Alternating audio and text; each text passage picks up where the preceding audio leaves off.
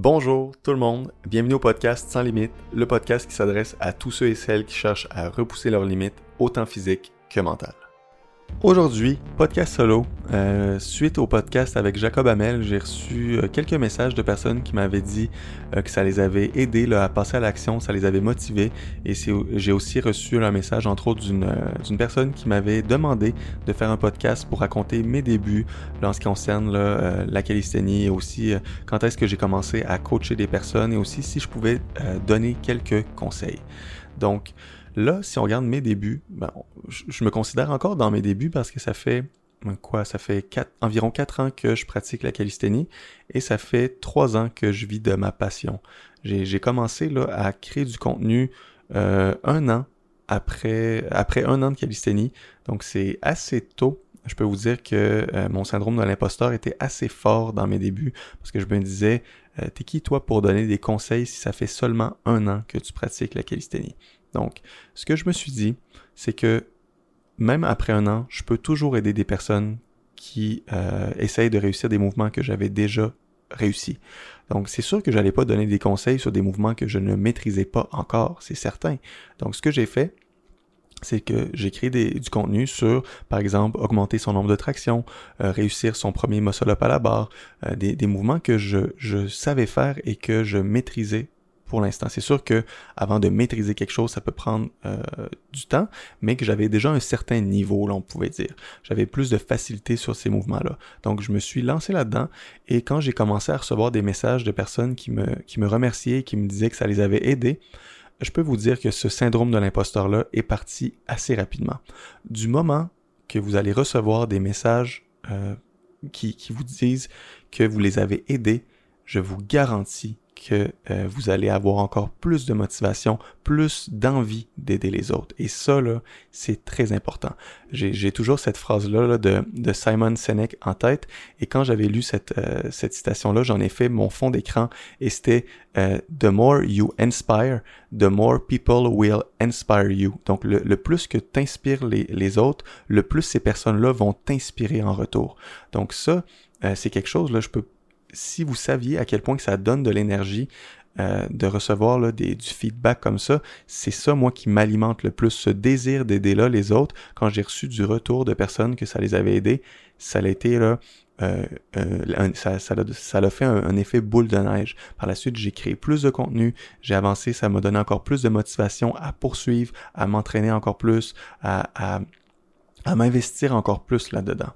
Donc le premier conseil que je peux vous donner, c'est tout simplement de vous lancer et de ne pas attendre d'être parfait avant de le faire. Parce que ça me fait penser à une discussion que j'ai eue justement avec quelqu'un euh, qui m'avait dit Hey Simon, euh, tes vidéos, euh, peux-tu me donner quelques conseils sur, par exemple, le son, la, la, vidéo, avec quel programme que je faisais mon montage, tout ça? Et quelques mois plus tard, cette personne-là m'avait dit, m'avait avoué qu'elle avait cinq vidéos de prêtes, que ces, ces cinq vidéos, elle a été finie, étaient montées au complet, là, de A à Z, il restait juste à les publier. Elle les avait mis sur YouTube, mais en non répertorié. Ça veut dire qu'ils n'étaient pas encore publiés et elle attendait le moment, le bon moment pour le faire. Puis je lui, ai dit, je lui ai demandé, c'est quoi le bon moment? Puis elle dit, il faut toujours que je fasse quelques modifications, comme, ah, il y a une vidéo que je dois encore modifier, il y a des choses que j'aime pas.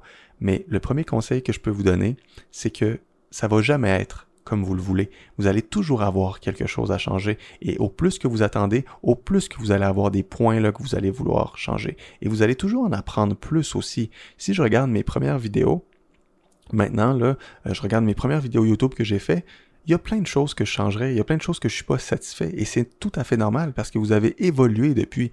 Et euh, je suis certain que dans quatre ans ou même dans un an, quand je vais regarder les vidéos que je fais présentement, je vais me dire ah il y a certaines choses que j'aurais fait différemment, ah euh, il y a certaines choses que c'est plus à jour avec ce que j'ai appris. Et ça c'est tout à fait normal.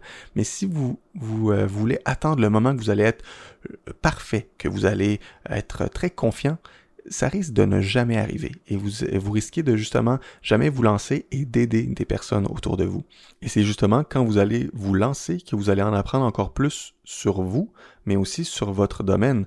Donc moi, quand j'ai commencé à coacher des personnes, euh, vu que ces personnes-là m'engageaient, euh, j'avais une certaine pression, j'avais une certaine responsabilité. Donc, quand ils me posaient des questions, je voulais toujours être certain de ce que je disais. Ça me poussait à aller encore lire, euh, à lire davantage sur certaines choses, à aller vérifier ce que je disais. Et si je savais pas quelque chose, je leur disais, hey, donne-moi quelques heures ou même une journée, je te reviens avec la réponse demain. Donc, j'en ai beaucoup appris justement en coachant, non seulement euh, à développer là, cette, euh, cette confiance avec l'autre personne, mais aussi sur euh, ce que j'enseignais. Donc ça, je vous le dis tout de suite, n'attendez pas d'être parfait. si, je fais, une allusion, j'aime bien là, cette comparaison-là avec, par exemple, les mises à jour sur les ordinateurs. ça n'empêche pas, il y a toujours des mises à jour qui sont là, par exemple les mises à jour sur Windows, tout ça ça n'empêche pas que les produits sont quand même en vente, mais vous allez avoir des mises à jour pour justement actualiser votre, euh, votre ordinateur, tout ça. Donc, ça, voyez, un peu, faites la même comparaison avec vous. Vous allez toujours avoir des mises à jour, vous allez toujours évoluer. Ça n'empêche pas que euh, vous pouvez quand même déjà euh, créer du contenu ou même commencer à coacher des personnes. Et si vous êtes vraiment pas certain, moi ce que j'ai fait au début, si vous n'êtes pas à l'aise là à a déjà, euh, par exemple, demandé un prix pour votre coaching, vous pouvez là, au début euh, faire des programmes pour vos amis, euh, coacher des personnes gratuitement, mais il faut aussi que ça ait une certaine limite parce que il faut aussi que vous soyez conscient que ça a une valeur. Ça, il faut jamais avoir peur de, à partir d'un moment, demander mais il faut savoir quand le faire aussi. Et tout ça, ça me fait penser à justement la première fois que j'ai demandé. Et pour tous ceux là, qui ont peur des haters, qui ont peur de ce que les autres vont penser d'eux, euh, j'ai une bonne histoire à vous raconter. C'était donc c'était la première fois que je lançais là, un produit payant en ligne et c'était euh, c'était l'ouverture de l'arène. Donc c'était la première fois que je lançais euh, ma plateforme en ligne. J'ouvrais les inscriptions et j'ai reçu un message de haine. Ben, en fait, c'était une menace de mort. Donc, euh, la personne me disait que je devrais avoir honte de d'essayer de gagner de l'argent avec... En plus, il disait que j'avais inventé un mot, que j'avais inventé le mot calisthénie et que en réalité, c'était street workout. Et euh, bref, il disait que j'avais, en plus d'inventer un mot, que c'était inconcevable, dégueulasse, que j'essaye de gagner de l'argent avec ça. Et à la fin, il m'avait écrit... Euh, il m'avait écrit crève espèce de con. Donc j'étais comme ok, ça ça l'a escaladé très rapidement. Et euh, je lui ai pas répondu, mais euh, dans ce temps-là, ce que j'aimais, ben j'aime encore faire ça, d'essayer d'aller voir le profil de la personne, même si à chaque fois je reçois des messages comme ça, je me dis que c'est on n'a pas de temps à perdre avec ces personnes-là, c'est souvent des personnes malheureuses, mais euh, justement là j'ai été voir euh, son profil et premièrement cette personne-là s'auto-sabotait. Donc on avait à peu près les mêmes performances, donc euh, au niveau des mouvements qu'on pouvait faire, de la technique, tout ça, on était environ au même niveau, mais quand tu regardais ses vidéos ou ses photos en dessous, la personne faisait juste se dire à quel point elle était mauvaise. Donc, ah, je suis mauvais, je suis pourri, ce que je fais c'est de la merde, euh, je serai jamais bon, blablabla. Bla, bla. Donc, je voyais un peu pourquoi il m'avait écrit ça. Peut-être c'était juste à cause qu'il était jaloux que j'ai peut-être eu l'audace de me lancer et de lancer un produit en ligne. Donc peut-être que lui aussi c'était sa passion et qu'il voulait vivre de ça, mais qu'il n'avait jamais le courage de le faire et il était fâché de voir ça, de voir que peut-être moi j'avais eu l'audace de le faire. Donc ça l'a fâché et il m'avait envoyé une menace de mort. Donc euh, tout ça pour dire que vous allez, ceux qui ont peur des haters et que c'est ça là, qui les empêche de se lancer, vous allez toujours avoir des personnes qui vont soit vous envier, soit être fâchées de ce que vous faites, mais ça, faut pas que vous voyez ça comme quelque chose qui vous empêche d'avancer. Imaginez toutes les personnes que vous allez aider en réalité, et ça, c'est ça qui vous motive beaucoup plus. Euh, oui, je peux, je peux pas vous mentir que cette personne-là, d'avoir, surtout que c'était symbolique, la première fois que je lance quelque chose, je reçois une menace de mort. Oui, c'était symbolique. Mais après ça, quand j'ai le nombre de messages que j'ai reçus de personnes que soit la reine, euh, ils trouvaient que c'était incroyable, puis que ça les aidait, que les programmes les aidaient, ou soit le contenu que je faisais, ça l'avait aidé des personnes, ça, là, ça n'a aucun prix. Et petit conseil pour, pour vous, les personnes qui veulent se lancer, qui ont peur des commentaires négatifs, sauvegardez tous les messages positifs que vous, vous avez. Moi, j'ai un petit dossier sur mon ordinateur avec tous les messages, les, les beaux messages que j'ai reçus des personnes qui me disaient, par exemple, qu'ils ont réussi à, faire tel mouvement que ça faisait des années qu'ils essayaient de faire, ou euh, par exemple des transformations physiques ou des choses comme ça. Euh, j'ai tout gardé ces messages-là et les journées que j'ai moins de motivation ou les, les journées que je reçois un commentaire négatif, je vais lire par exemple quatre messages positifs pour essayer d'annuler tout ça. Donc ça, c'est un petit euh, truc que je pourrais euh, vous donner.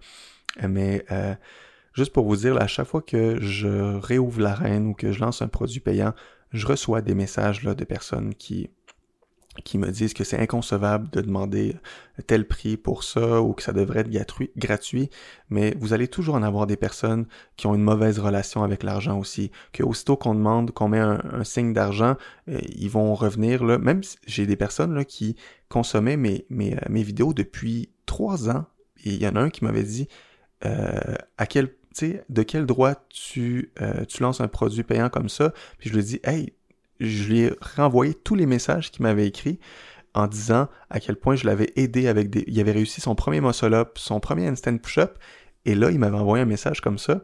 Mais ça, là, euh, on peut pas essayer de raisonner ces personnes-là, et vous allez toujours en avoir. Donc, euh, concentrez-vous sur les personnes que vous aidez et ne vous arrêtez pas là à cause de personnes comme ça. Donc ça, là, c'est très important, mais comme je vous l'ai dit, là, à chaque fois que je lance quelque chose ou ce que je réouvre l'arène, je reçois des messages comme ça. Et je suis content d'en recevoir parce que ça m'apprend tout simplement à ignorer ces personnes-là et ça me pousse à continuer à aider les autres et aussi de vivre de ma passion. Euh, mais là, je réalise que j'ai un peu raconté ça à l'envers et qu'avant de parler de tout ça, j'aurais dû parler de la période avant que je découvre la calisthénie et que je réalise que c'est ça que je veux faire de ma vie. Donc si on remonte à cette période-là, au début, je voulais être kinésithérapeute. Et pendant que je suivais ma formation en kinésithérapie, je travaillais en parallèle dans un restaurant. Et là, j'avais pas encore découvert la calisthénie, mais ma pratique se dirigeait tranquillement vers ça. Et pour ce qui est euh, de ma formation en kinésithérapie, j'aimais vraiment ce que j'apprenais et ma prof était, vraiment géniale, c'est une passionnée. Euh, mais au fond de moi, on dirait que je savais que je voulais pas faire ça de ma vie. Même que c'est ma professeure qui m'a encouragé à faire euh, ce que j'aime et, qu'au final, elle me disait, ben, au moins ce que j'avais appris, ça allait me servir par la suite.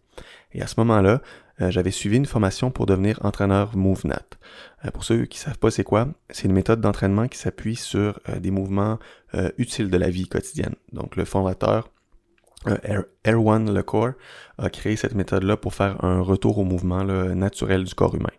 Bref, c'était ma pratique physique durant cette période-là et je voulais faire connaître cette discipline-là au Québec. C'est donc là que j'ai lâché la restauration pour la première fois. Euh, j'avais aucun plan précis, mais j'avais mis un peu d'argent de côté et mon but, euh, c'était de donner des cours de groupe un peu partout à Québec pour me faire connaître un peu. Et à partir d'un moment, euh, j'ai non seulement réalisé que j'allais vite frapper un mur parce que j'avais plus d'argent, mais aussi qu'il manquait un petit quelque chose dans ce style d'entraînement-là. Parce que vu que ce que j'aimais de l'haltérophilie, parce qu'avant de pratiquer ça, j'ai fait de l'haltérophilie pendant une bonne période.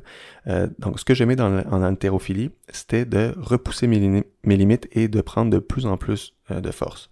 Et je trouve que c'est quelque chose qui me manquait avec la méthode MoveNat. C'est donc là que j'ai fait quelques recherches et que je suis tombé sur la calisthénie. Euh, mais là, j'ai dû me rendre à l'évidence que je devais retrouver un travail et donc je suis retourné travailler au même restaurant que je travaillais avant. Et ça, ça a été très difficile pour moi. J'ai vraiment vécu ça comme un gros échec, même si euh, quand j'y pense, c'était certain que j'allais pas réussir cette fois-là. J'ai quand même, on peut dire que j'ai quand même trouvé ça très difficile parce que euh, en plus je savais plus trop quoi faire. Euh, je voulais plus être kinésithérapeute et je voulais plus aussi être entraîneur MoveNat. Donc tout ça, ça m'intéressait plus. Euh, mais par exemple, là, je venais de découvrir la calisthénie et j'étais à fond là-dedans. Et vu que euh, j'avais quand même déjà une bonne base en entraînement, j'ai pu progresser assez rapidement. C'est donc là que j'ai commencé à créer du contenu sur YouTube et aussi que ma copine m'a aidé à créer mon site internet et aussi ma newsletter. Donc là, ça, c'était en 2017. Euh, et durant toute cette année-là, j'ai créé du contenu et j'ai accumulé des adresses courriels de personnes qui étaient intéressées par la calisthénie.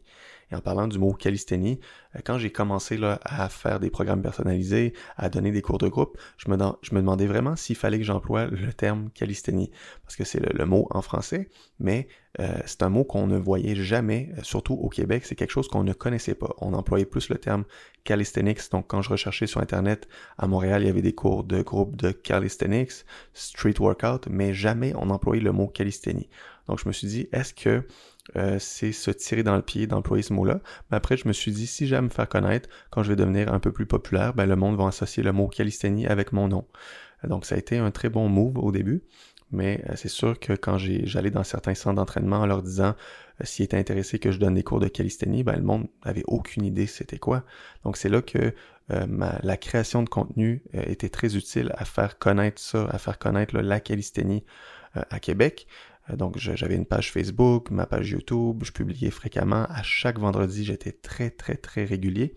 Et ça a commencé là, euh, justement, il y avait du monde qui était intéressé, qui m'engageait pour que je sois, euh, que je leur fasse des programmes personnalisés, que je leur montre par exemple qu'on, qui m'engagent pour une séance pour que je leur montre comment faire des muscle-up, que je les, je les aide à progresser. Et j'ai aussi donné des cours de groupe.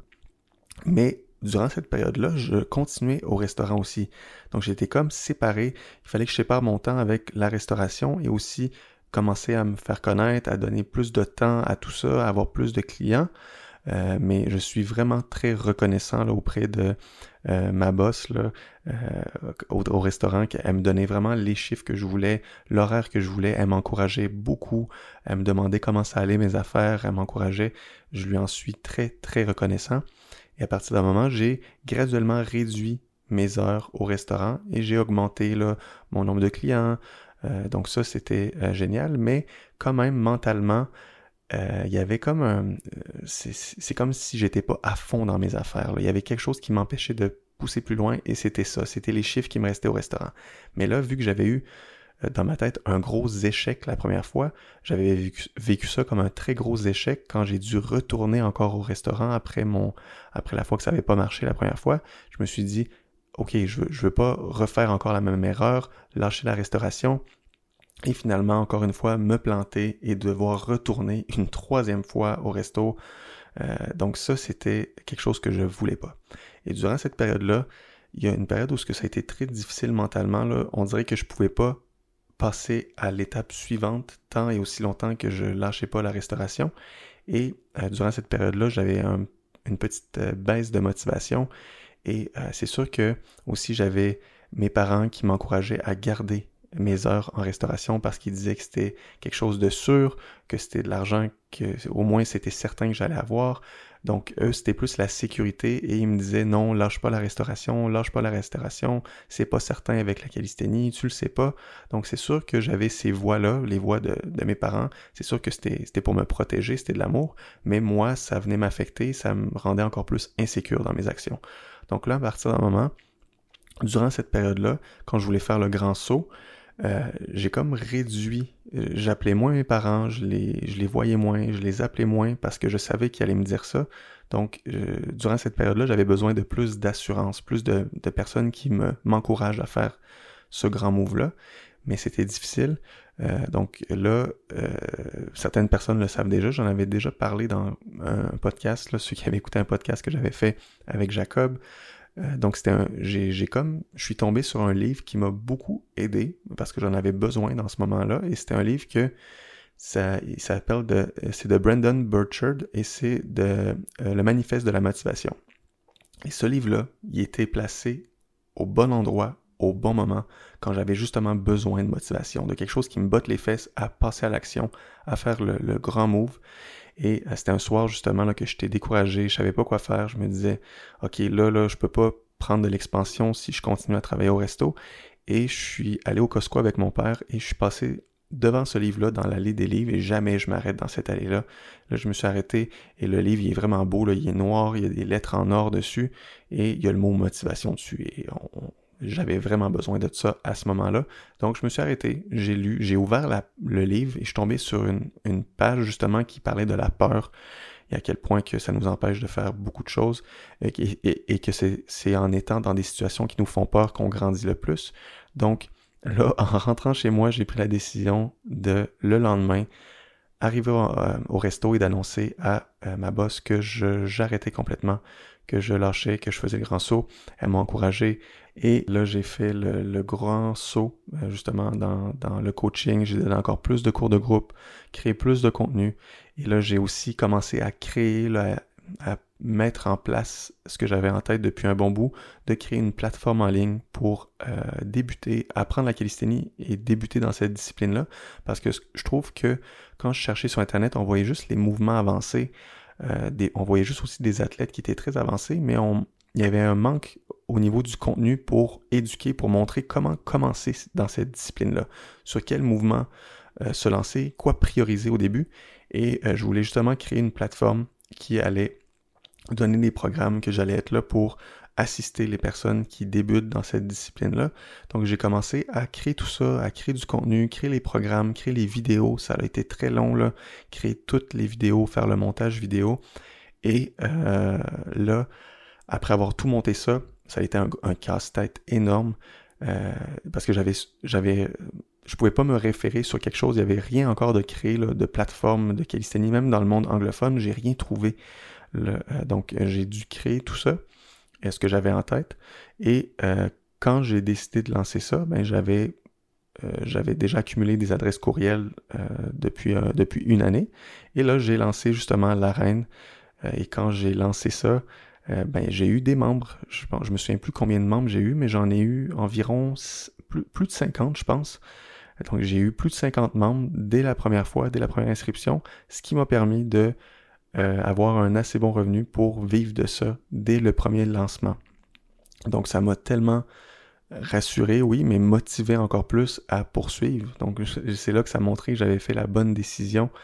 Et si vous saviez à quel point ça m'a euh, vraiment motivé, parce que oui, j'avais été très déçu, ça a été un très gros échec, mais là, euh, tout ça, ça m'a motivé de voir qu'il y avait autant de personnes qui me faisaient confiance et aussi de par la suite de voir à quel point ils trouvaient ça super la plateforme. Donc c'est sûr que la plateforme n'était pas là 100% euh, comme je l'imaginais, il restait encore du travail à faire.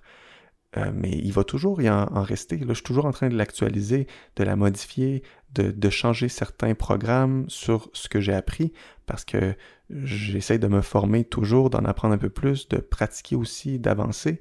Donc, au fil du temps, donc, si j'en apprends plus, je vais modifier encore la plateforme. Donc, déjà depuis sa création, je l'ai modifié plusieurs fois pour l'actualiser pour les membres qui sont déjà euh, là. Et il y, a, plusieurs membres qui sont là depuis le début, depuis là, et ils ont vu la, ils ont vu la plateforme euh, changer depuis un bon bout.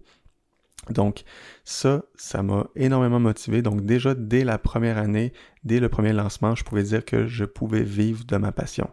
Et là, après, ben, euh, j'ai continué à créer du contenu, à, me faire connaître un peu plus. Et là, j'ai graduellement laissé les cours de groupe. Donc, j'ai arrêté de, laisser euh, de, donner des cours de groupe. J'ai aussi réduit mon nombre de clients euh, pour des programmes personnalisés et euh, j'ai consacré plus de temps à cette plateforme-là parce que ça me prend beaucoup de temps.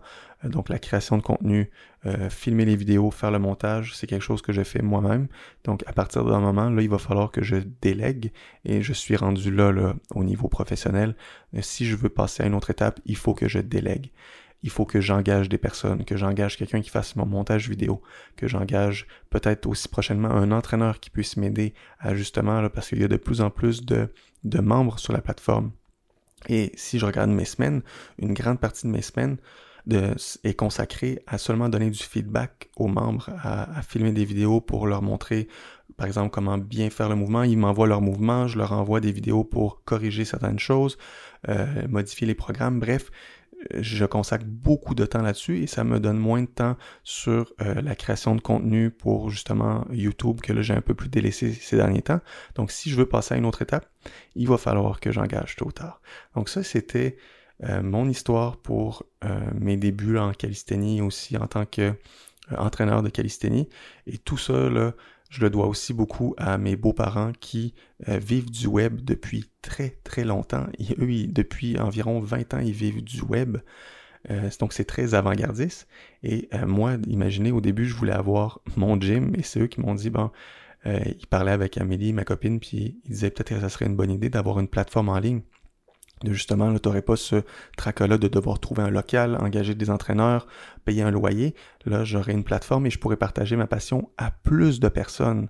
Donc ça aussi, c'est quelque chose parce que si je regarde la reine, j'ai des membres qui sont en Belgique, en France, qui sont un peu partout. Et ça, c'est, génial. Je peux rejoindre plus de personnes et partager ma passion, ma passion encore à plus de personnes. contrairement à juste, par exemple, d'avoir un gym et enseigner la calisthénie à Québec. Donc ça, c'est aussi quelque chose que je suis très content d'avoir fait. Ça me donne plus de liberté aussi. Je peux m'entraîner plus, passer plus de temps à me former parce que un coup que le contenu est fait, ben, j'ai juste à euh, supporter les membres et aussi les aider. Mais après le contenu, contenu est fait, j'ai juste à l'actualiser de temps en temps et à créer des nouveaux cours, mais sinon j'ai plus le gros est déjà fait. Ça a été beaucoup d'efforts, mais sinon le gros est déjà fait. Donc si on regarde les meilleures décisions que j'ai prises durant ma première année, euh, la première a été de tout de suite commencer à créer du contenu et d'avoir commencé à bâtir ma communauté. Après ça, ça a été de m'entourer des bonnes personnes. Et dans mon cas, je suis très chanceux parce que j'ai la chance d'avoir ma copine qui m'aide là-dedans et qui travaille avec moi. Euh, mais il y a aussi mes beaux-parents qui m'ont énormément aidé et aussi qui m'ont inspiré à me lancer sur le web. Et en parlant de mon, entourage, je parle aussi euh, de livres. Parce que c'est pas nécessaire que ce soit absolument des personnes. Parce que durant cette période-là, certains livres m'ont beaucoup aidé. Durant la période où ce que mes parents étaient euh, un peu insécures par rapport à ma décision de lâcher le restaurant, j'ai lu des livres qui m'ont beaucoup euh, motivé, qui m'ont aussi aidé à passer à l'action. Et pour ceux là, qui sont intéressés, voici deux livres que j'ai bien aimés. Donc oui, il y a celui que j'ai mentionné tantôt, Le Manifeste de la motivation. Ça, c'est un livre là, que euh, en le lisant, vous allez vite réaliser que c'est des choses qu'on sait déjà qu'on sait déjà, mais qu'on a besoin de, de, de, relire, de se faire dire aussi. Euh, mais c'est très, c'est vraiment bien écrit. Et après ça, euh, un autre que j'ai bien aimé, c'est The One Thing. Euh, c'est un livre que, qui vous montre comment trouver et aussi vous, comment vous concentrer sur ce qui est le plus important tout, en, tout en enlevant tous les éléments dans votre vie qui réduisent votre productivité. Avec, avec ça, j'ai découvert que la méthode du multitâche, c'était vraiment une mauvaise chose et qu'en réalité, en faisant ça, oui, on a l'impression d'être plus productif et d'avancer plein de choses en même temps, mais qu'en réalité, la qualité et le résultat seront beaucoup moins bons que si on avait mis tous nos efforts seulement sur une chose avant de passer à autre chose. Et ce livre-là m'a fait réaliser que j'étais quelqu'un comme ça, quelqu'un qui peut pas penser à autre chose quand il y a quelque chose en tête. Euh, oui, c'est bien pour certaines choses, mais ça affecte aussi différentes sphères de ma vie. Comme là, vu que mes principaux objectifs sont de progresser dans mes entraînements et dans, mon entreprise, eh bien, je délaisse certaines choses, comme mes amis par exemple. Et, ça, je le dis souvent à mes amis, que je suis chanceux qui m'écrivent pour avoir de mes nouvelles parce que présentement, j'ai comme, c'est comme si j'avais une vision tunnel et que la seule chose qui urge, c'est d'avancer. Donc, je suis en mode comme, euh, j'aime ça l'appeler ça en, mode ermite, là, que je veux, euh, euh, que je veux, que je veux avoir là, une compagnie qui peut subvenir non seulement à mes besoins, mais aussi aux besoins de ma future famille. Donc ça, là, c'est, vraiment le, j'appelle ça le mode ermite, que je fais juste là, faire ça, m'entraîner, travailler là, à faire grossir mon entreprise. Mais bon, là, je m'égare un petit peu. Bref, tout ça pour dire que The One Thing, c'est un livre que je vous recommande fortement. Euh, mon résumé était vraiment nul, mais dites-vous que ce livre-là est dans le top 3 des livres qui m'ont aidé au niveau professionnel. C'est donc ce qui conclut cet épisode solo. je l'ai vraiment enregistré sans plan précis et je me rends compte qu'il s'adressait peut-être plus aux futurs entraîneurs spécifiquement. dans tous les cas, j'espère qu'il vous a plu et si jamais vous lisez un des livres dont je vous ai parlé aujourd'hui, vous m'écrirez pour me dire si vous l'avez aimé. Sur ce, euh, je vous remercie d'avoir écouté l'épisode et si vous pensez qu'un de vos amis pourrait l'aimer, euh, n'hésitez pas à lui partager.